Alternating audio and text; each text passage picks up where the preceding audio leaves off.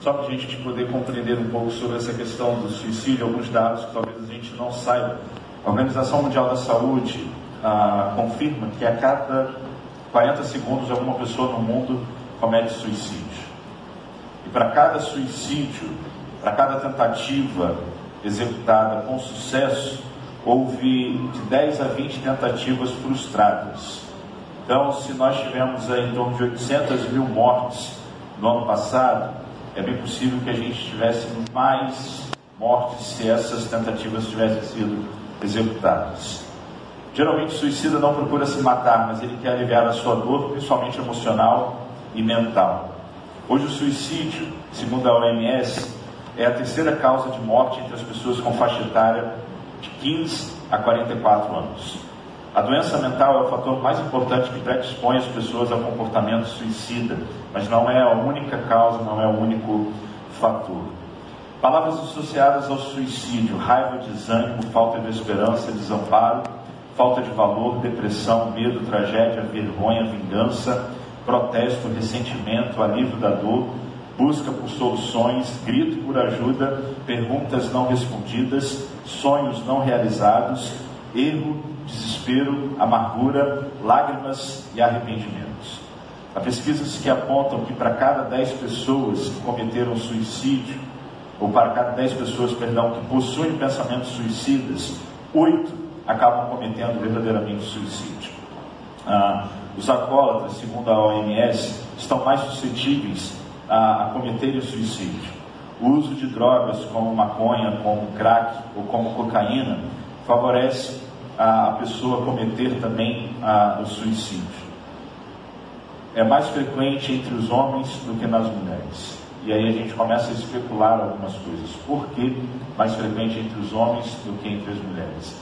Porque nós, homens, nós fomos ensinados e fomos doutrinados a, a engolir o nosso choro, a se calar diante da dor, a não compartilhar nosso sofrimento. E os nossos ah, antepassados sempre disseram que chorar não é coisa de homem, que a gente precisa ter o, o, a carcaça forte e que para a gente precisa realmente enfrentar as dores da vida e que a gente não deve procurar ajuda. De 10 pessoas que procuram atendimento, posso garantir para vocês, de 8 a 9 são mulheres. Raramente o homem vai a um, consultório, raramente o homem procura psicólogo, procura um psiquiatra, procura uma terapia. E aí, por causa disso, o suicídio entre os homens é muito mais comum do que entre a, as mulheres. Ah, pessoas que têm doenças, obrigado, Natan, doenças terminais, elas também são muito mais ah, suscetíveis a, a cometerem a, o suicídio. Queridos, pensando sobre isso, especulando por que, que a gente não, não fala sobre isso, há uma fala do pastor Neil Barreto, da Igreja Batista Betânia, lá no Rio de Janeiro, ele disse que o suicídio hoje é falado mais entre as igrejas ou nas igrejas por causa de um fator, porque o suicídio chegou ao púlpito. Porque se o suicídio talvez não tivesse chegado ao púlpito, nós ainda trataríamos como tabu.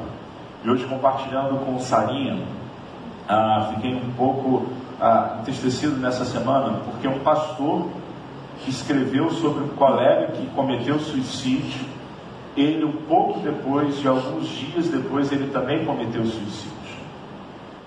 Então, assim, a gente está vivendo, como a Organização Mundial da Saúde, é uma epidemia. Não são casos isolados, não são situações isoladas mas estamos enfrentando um problema muito sério, um problema de uma doença mental que está causando esse suicídio, que está causando ah, esse comportamento. Por que, que não falamos? Porque foi construído, e aí eu citei isso na, na semana passada, foi construído entre a gente esse imaginário da culpa. E a religião favoreceu esse imaginário da culpa. Agostinho, século 4 e 5, ele vai ah, condenar veementemente a prática suicida. E vai dizer que o suicídio é uma perversão maligna. Aquele que comete suicídio, ele está pervertido, ele talvez esteja até mesmo possesso para cometer esse ato.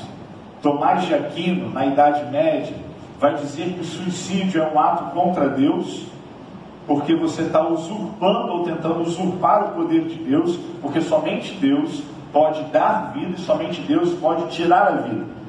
Então, para Tomás de Aquino, o, o, ato suicida é usurpar o poder de Deus, é tentar tirar das mãos de Deus a, essa capacidade que só pertence a Ele.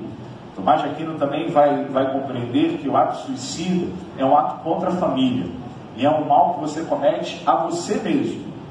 Então, tanto Tomás de Aquino, que é um, um dos teólogos que a gente tem uma profunda ah, admiração e referência dentro da história da igreja, quanto a Agostinho, que é considerado o maior teólogo ah, dentro do cristianismo após a figura de Paulo, ambos condenaram a prática suicida.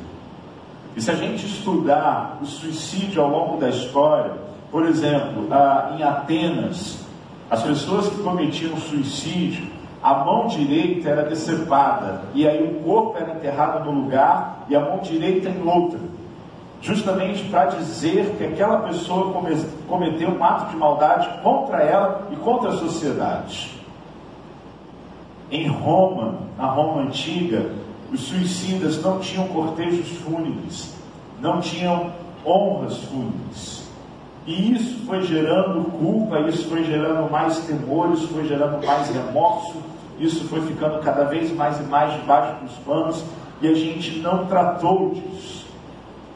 Além disso, é criado, nessa culpa, é criado um tabu, um mito, que diz que nós não devemos falar sobre isso.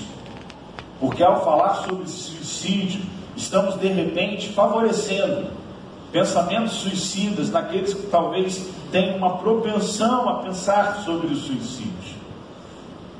Aí há, há, alguns teóricos, alguns sociólogos, psicólogos e antropólogos que tratam dessa temática do suicídio, eles dizem, a, analisando a questão da, da, saúde pública, nos anos 80, quando a, o vírus da AIDS é, se tornou uma epidemia mundial, as pessoas também tinham muitos tabus de falarem sobre a AIDS. E muitos mitos foram criados ah, com relação a AIDS. De que se nós tocássemos em alguém que tivesse soro positivo, poderíamos ficar com AIDS.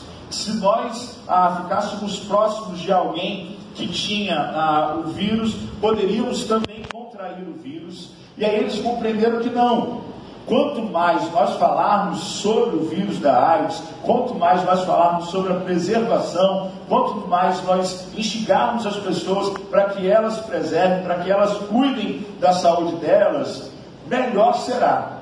E aí o vírus da AIDS, que também outrora é, se tornou uma epidemia, hoje já é mais controlado e há mais medicações e há muito mais controle sobre esse vírus.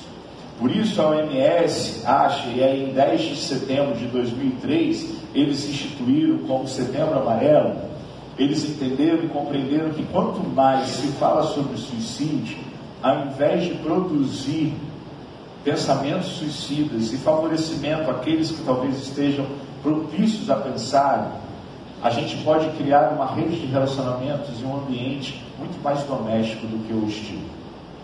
Ao falarmos sobre suicídio, ao tratarmos sobre suicídio, podemos estender a mão para o outro que talvez esteja achando que não há mais esperança e dizer para ele: há esperança sim.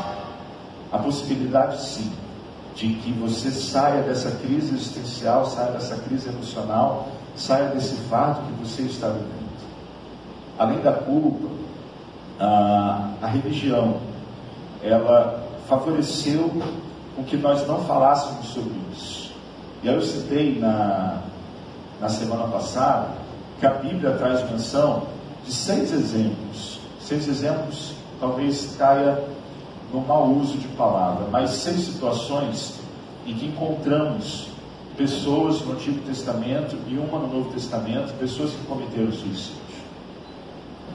E a gente, e a religião criou por meio da culpa e não por meio da graça, mas por meio da culpa, a religião criou o estigma de que todo suicida ele vai para o inferno, de que todo aquele que cometeu suicídio ele vai para o inferno. E a gente encontra dentro do texto, no Antigo Testamento, no livro de Juízes, falei isso semana passada também, um homem que cometeu suicídio e que aparece na galeria dos heróis da fé de Hebreus capítulo 11. Então, não há como a gente dizer, do fundo do coração, é, se o ato suicida poderá produzir ou poderá levar a pessoa para o céu ou para o inferno. Sabe por quê? Porque Efésios capítulo 2, versículo 8, o apóstolo Paulo escreveu que somos salvos pela graça por meio da fé. E isso não vem de nós, é dom de Deus. Não vem das obras para que ninguém se glorie. O apóstolo Paulo, em Romanos capítulo 8, escreveu também no versículo 1 que nenhuma condenação há para aqueles que estão em Cristo Jesus. Jesus disse que o único pecado imperdoável é a blasfêmia contra o Espírito Santo. É porque talvez a gente não tenha uma dimensão do que é estar diante de alguém que esteja sofrendo mentalmente. E aí talvez a gente, influenciado pela religião, a gente fala assim, é falta de Deus. É falta de Deus. E ao longo da, da história, ao longo da, do manejo do suicídio, da compreensão do suicídio, duas escolas foram criadas para interpretar o suicídio. A primeira escola, que é a escola biológica ou psiquiátrica, eles diziam que todo suicida é um alienado mental. Todo suicida, todo aquele que cometeu um suicídio, ele está alienado mentalmente. Durkheim, que foi o primeiro e, e que hoje é considerado como referência no seu livro Suicídio, ele disse que, e aí ele vai por outra linha, dizer que o suicídio ou o suicida é um fator social. Não dá para a gente dizer que todo suicida ele é um doente mental todo suicida é um alienado mental, mas Durkheim compreende que o suicídio envolve fatores, fatores sociais influenciam a gente a cometer esse ato. Estudando sobre isso, no ano de 2005, ocorreu um furacão em Nova, Nova Orleans, nos Estados Unidos, chamado Furacão Katrina. Esse furacão devastou a cidade de Nova Orleans. A taxa de suicídio em Nova Orleans, antes de 2005, eram nove pessoas morrendo ou suicidando para 100 mil habitantes. Nove pessoas para 100 mil habitantes. Após a passagem do furacão Katrina, essa taxa de 9 mudou para 26 pessoas a cada 100 mil habitantes. E as pessoas começaram a interpretar e começaram a tentar entender por que, que houve esse salto de 9 para 26, praticamente triplicou isso. E, e é um número muito alto. É um número altíssimo, segundo a Organização Mundial da Saúde. E aí eles entenderam, eles fizeram pesquisas e eles analisaram. Mais de 30% das pessoas não tinham mais casa para morar. Mais de 35% das pessoas perderam o seu negócio. Mais de 30 pessoas estavam enlutadas porque perderam algum amigo ou algum parente. E aí, nessa compreensão e fazendo esse olhar, a gente compreende por que, que saltou de 9 para 26. Por que, que esse número, que era relativamente considerado bom para a Organização Mundial de Saúde 9, pula para 26, que é um número assustador, porque as pessoas depois do Katrina não tinham mais casa, porque as pessoas depois do Katrina não tinham mais fonte de renda, porque as pessoas depois do Katrina não tinham mais quem compartilhar, quem compartilhar as suas dores. E aí restou para essas pessoas a possibilidade de, de, de acabarem com o adoecimento da alma e do corpo. E aí, por isso, segundo Durkheim, é um fator social.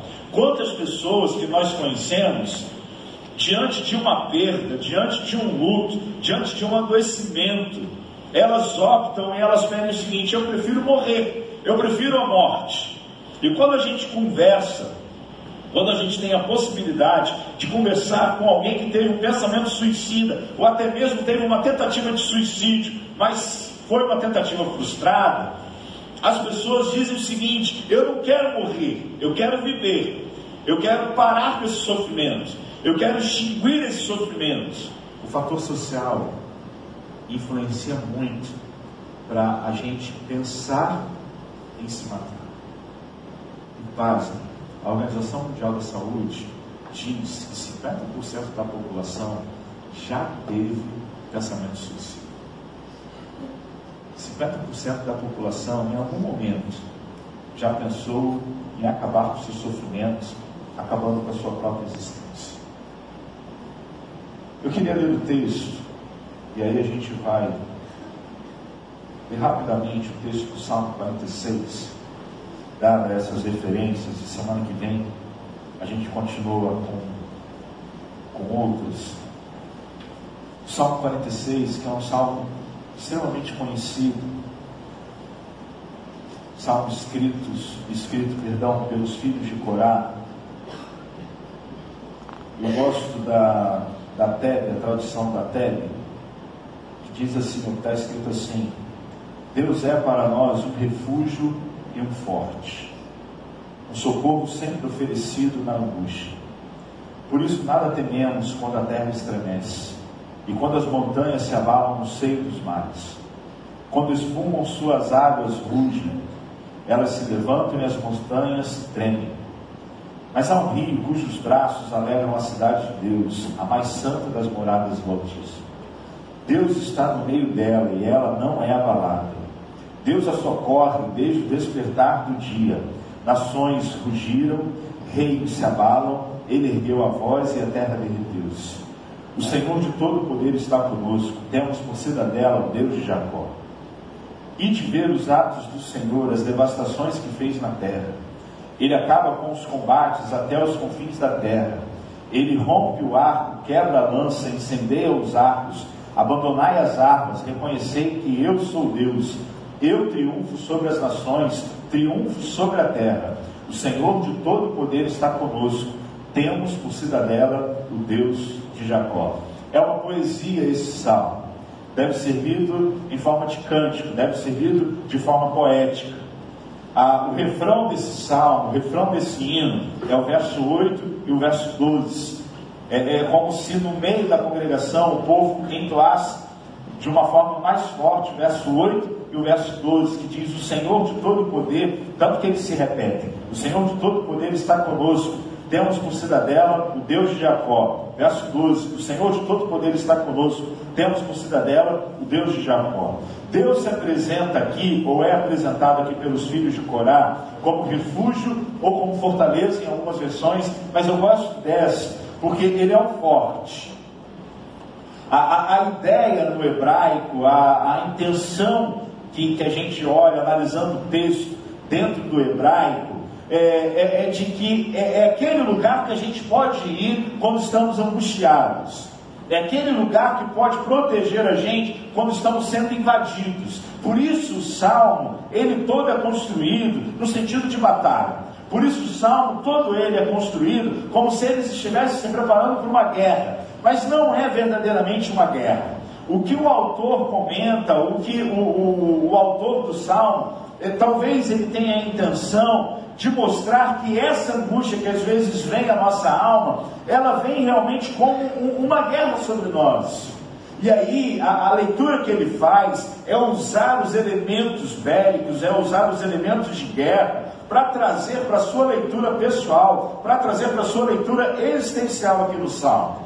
Por isso a gente encontra no Salmo, logo no verso 2, isso daqui: Deus é para nós um refúgio e um forte Deus é para nós aquele lugar que a gente pode ir e pode se aconchegar. Deus é para nós aquele lugar e que por mais que a gente seja aprisionado, esteja vivendo numa prisão, por mais que a gente esteja enfrentando temores, tremores, por mais que a gente esteja à, mira de alguém, por mais que a gente seja um alvo de alguém, temos um lugar de refúgio, temos um lugar onde podemos nos encolher, temos um lugar onde podemos acolher a nossa alma, onde a nossa alma é acolhida. É diante da presença de Deus. Ele é para nós um refúgio e uma fortaleza. Ele é para nós um refúgio e um forte. Por isso ele vai falar no verso 3: Por isso não tememos.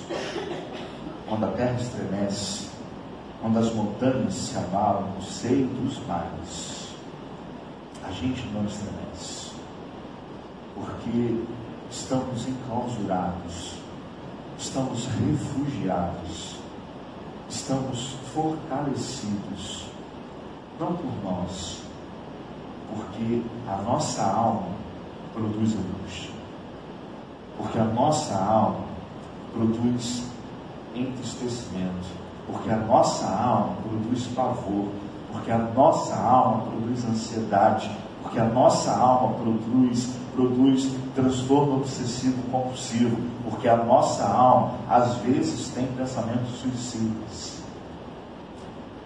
Não é em nós, não é sobre nós, não está em nós, não é conosco.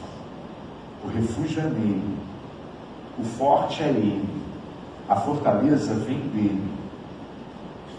E quando estamos nele, quando somos protegidos por ele, quando estamos refugiados nele, as espumas ou as águas vão rugir, as montanhas vão tremer, mas há um rio cujos braços alegram a cidade de Deus. Por estarmos na cidade de Deus, por estarmos nas moradas do Altíssimo, estamos fortalecidos. Pastor, isso seria muito lindo. Isso seria fantástico. Se só isso daqui bastasse e dissesse para a gente que não há suicídio entre cristãos. Mas a gente vai vendo ao longo da existência que ainda há pessoas, há cristãos que sofrem que pensam em suicídio e cometem suicídio.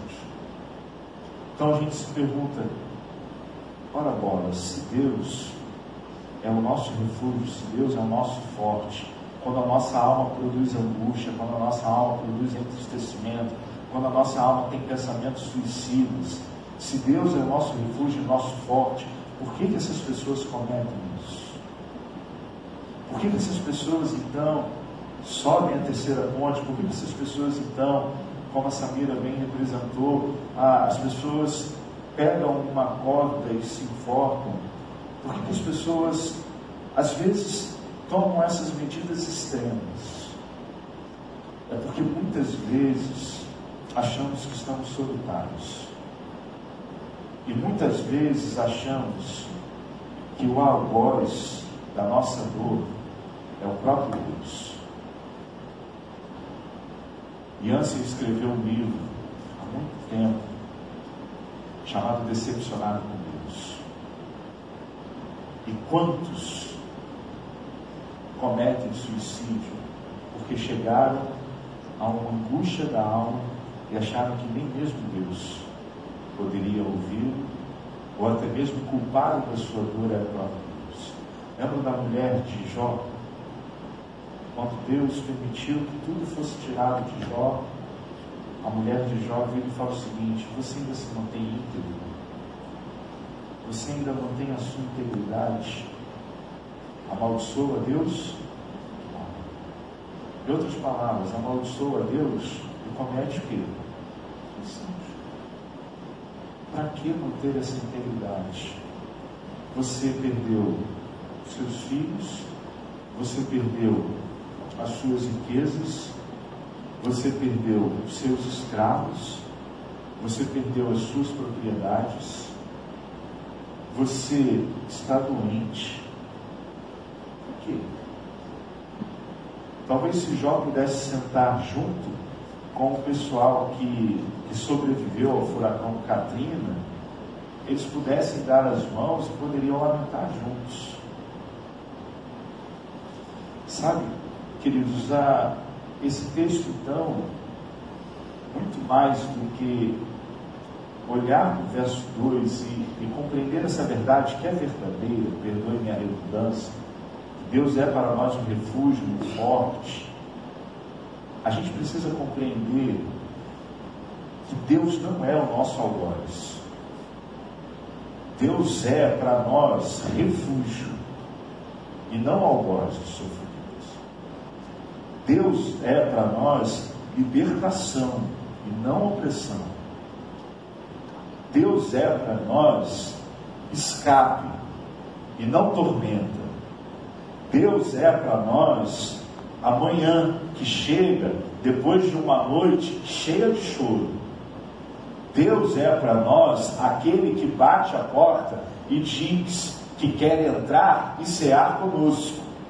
Deus é para nós aquele advogado que intercede por cada um de nós. Deus é para nós, conforme a gente vai ler em Romanos capítulo 8, versículo 34, aquele que está sentado à destra do Pai, intercedendo pelos filhos. Deus é para nós aquele verbo encarnado que tabernaculou entre nós, conforme João escreveu para a gente, João capítulo 1, versículo 14. Deus é para nós isso, não é o nosso algoz. Não podemos olhar para Deus e achar que o adoecimento da nossa alma, achar que a, a, tristeza do nosso coração, achar que de repente os pensamentos suicidas que vêm até nós, isso é culpa de Deus.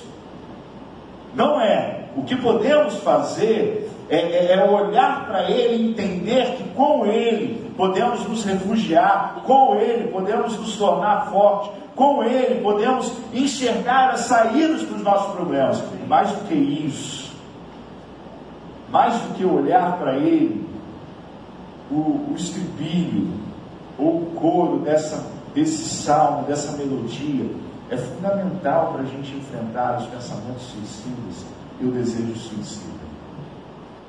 Porque um dos grandes lamentos das pessoas que cometem suicídio, estão tendo pensamentos suicidas, é que elas estão só. E aí elas, por mais que elas tenham mil amigos no Facebook, não sei quantos seguidores no Instagram, não sei quantos, não sei aonde, por aí vai.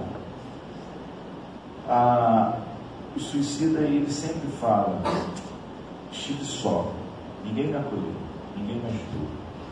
E aí a morte para ele é um grito de socorro, é um grito de ajuda.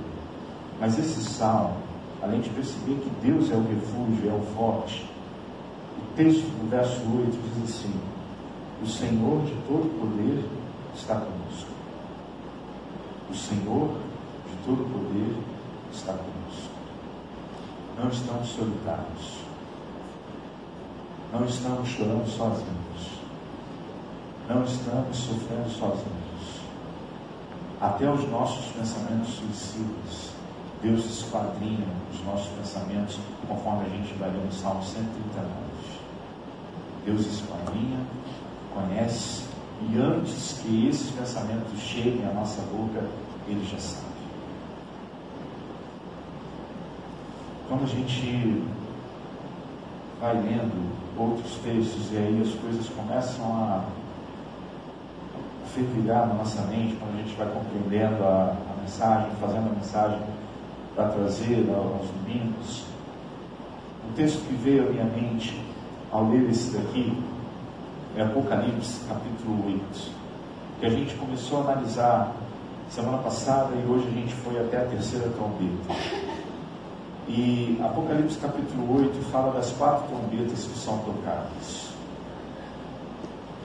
E quando a gente sai de uma leitura literal e vai para uma leitura histórica do texto de Apocalipse, e a gente compreende que essa leitura histórica ela serviu muito mais para os ouvintes ali do primeiro século do que essa leitura que a gente fantasiou. Quantas pessoas hoje olham para o texto de Apocalipse, estão esperando os quatro cavaleiros com seus cavalos coloridos? Quantas pessoas hoje olham para o texto de Apocalipse, estão esperando os sete anjos tocarem as suas sete trombetas? Se você está esperando, irmão, continua. Não tem problema quanto a isso. Eu não penso assim eu entendo que as quatro trombetas ali do texto de Apocalipse 8, todas elas são históricas.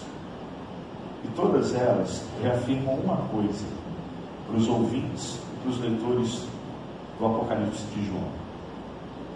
Se a gente for olhar a segunda trombeta, que é a montanha caindo sobre a terra, e a montanha cheia de, de fogo, aquilo dali é a representação do Império Romano.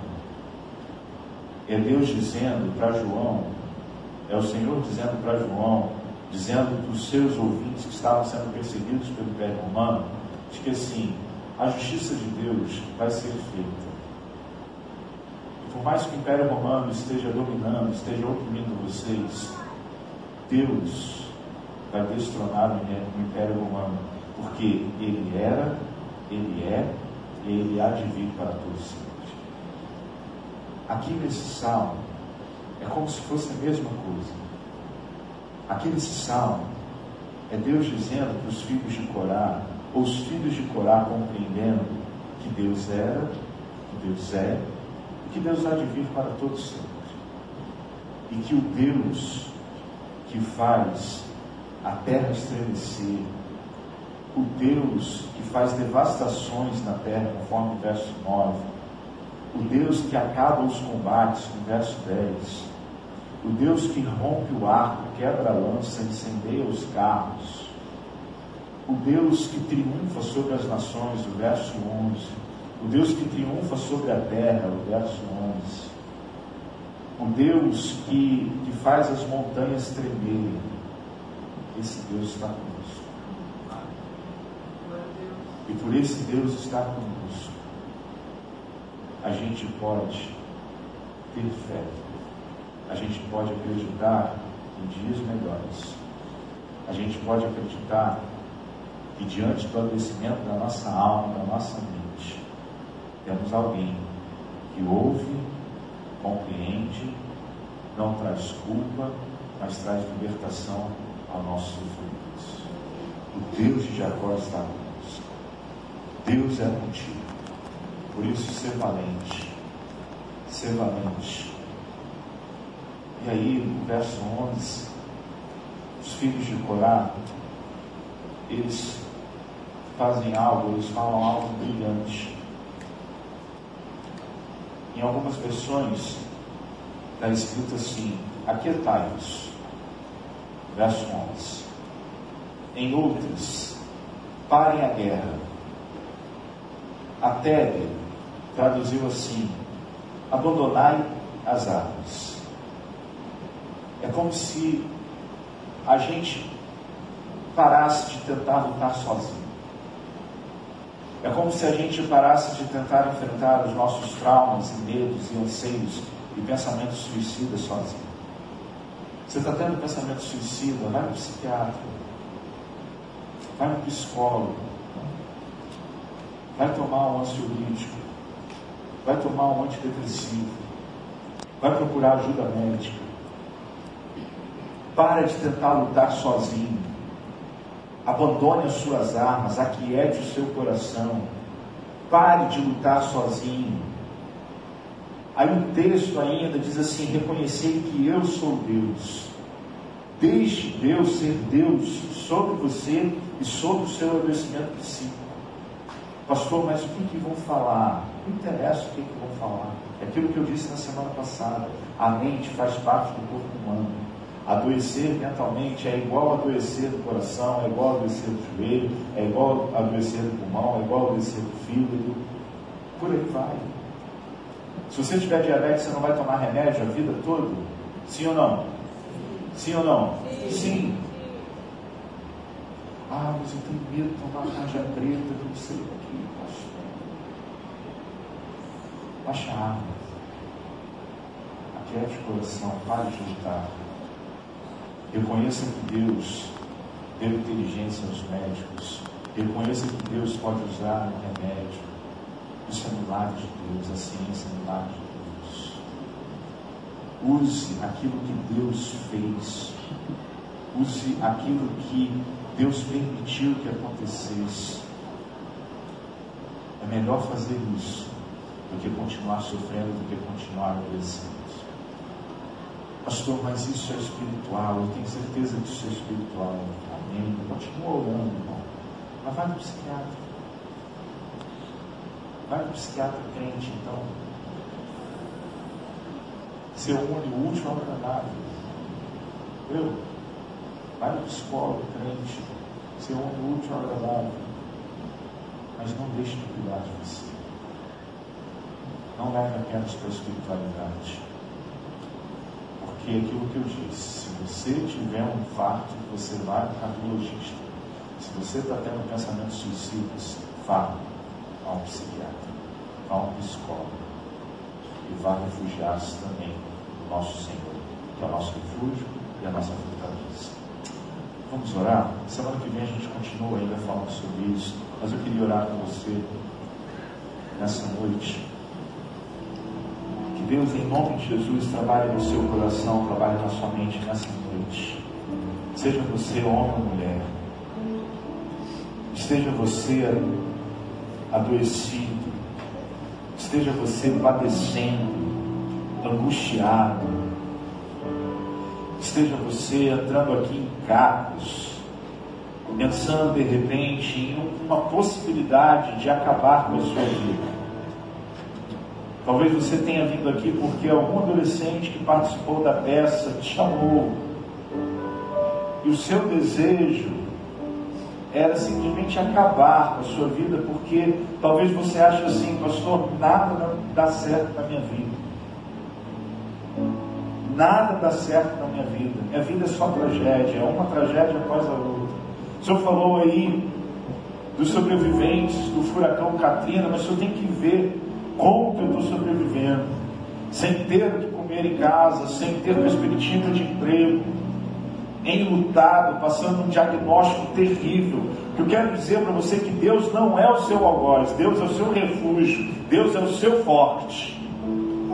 Por isso encontre amparo e segurança e abrigo e acolhimento nele. Nós somos tendenciosos a julgar, nós somos tendenciosos a dizer que o que você está passando é frescura. Nós somos tendenciosos a dizer que o que está faltando a você é falta de vergonha na cara, o que está faltando a você é falta de motivação e uma série de coisas.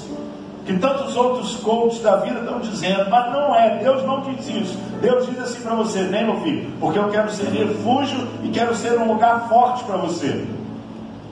Vem, Vem porque eu quero tratar essa sua vida. Vem porque eu quero é, cuidar de você. Vem porque, ainda que a terra estremeça, ainda que os montes se lancem ao mar, há um lugar, há uma morada próximo ao Altíssimo, cujos rios de Deus alegram essa cidade há um lugar em que podemos nos refugiar, há um lugar em que podemos ficar fortalecidos, há um lugar que somos encorajados, há um lugar que somos reabastecidos, há um lugar que somos tratados, há um lugar que somos libertos. Esse lugar é a cruz de Jesus Cristo. Ele é o nosso refúgio, Ele é o nosso lugar forte. Ele não é o nosso algoz, Ele não é aquele que nos feriu, ele não é aquele que está rindo de uma forma sarcástica do nosso jogo. Ele é a nossa manhã depois de uma noite cheia de lágrimas.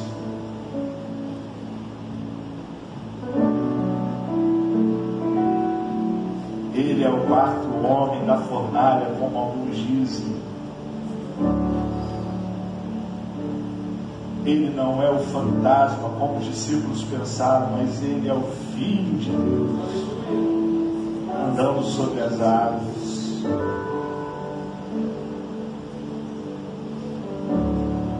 Ele é aquele que o próprio demoniado gadareno diz: Filho de Davi é ele, ele é o filho de Davi. Ele não é o seu algoz. Deixe ele ser o seu refúgio. Deixe ele usar os médicos, deixe ele usar os medicamentos, deixe ele usar a terapia, deixe ele usar as pessoas para ele te levar a um lugar de refúgio, para ele te levar a um lugar de paz, para ele te levar a um lugar de segurança. Mas em nome de Jesus, abaixe as suas armas, em nome de Jesus, aquieta o seu coração. Em nome de Jesus, cesse as suas guerras. Apenas diga para ele, Senhor, rendido estou. Toma-me em tuas mãos. Deus, estamos aqui nessa noite Estamos aqui rendidos diante de Ti, Senhor. Pedindo que o Senhor esteja nos despindo diante de Ti, Pai. Estejamos totalmente expostos a Ti nessa noite. A nossa dor, o nosso sofrimento, o nosso adoecimento, Deus. O nosso lamento, o choro que teima em cair, Deus, nos nossos olhos, Pai. Deus, em nome de Jesus, que possamos olhar e entender que o Senhor não é o nosso algoz, o Senhor é o nosso Senhor é a brilhante estrela da manhã, o Senhor é a raiz de Davi, o Senhor é o Filho de Deus, o Senhor é o Verbo encarnado, é o Emanuel, é o Deus conosco, o Senhor é o príncipe da paz, o Senhor é o maravilhoso conselheiro, o Senhor é aquele que tomou sobre si todos os nossos pecados. E, como uma ovelha muda, foi entregue por causa dos nossos pecados. Por isso, Deus, que possamos olhar para Ti e não culpar o Senhor do nosso sofrimento, do nosso adoecimento, do nosso entristecimento, Deus, mas que possamos olhar para Ti e enxergar em Ti saída dos nossos problemas, Deus, porque o Senhor é o nosso refúgio, o Senhor é o nosso lugar forte, o Senhor está sempre presente na hora da angústia, Deus. Ó Deus, possamos baixar as nossas armas, que possamos parar de tentar guerrear sozinhos, que possamos aquietar o nosso coração, em nome de Jesus, Deus.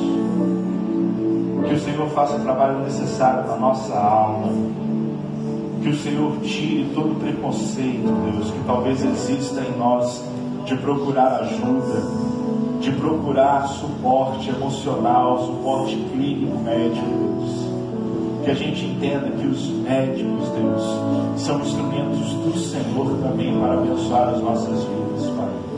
Que a gente não lute sozinho, mas que a gente perceba que o Senhor está batalhando junto conosco, ao nosso lado, e levantando pessoas para ajudar a gente nessa luta, Deus. Por isso, Deus, em nome de Jesus, que a gente possa enxergar esse refúgio e essa fortaleza para a honra e para a glória do teu nome. Em nome de Jesus. Amém.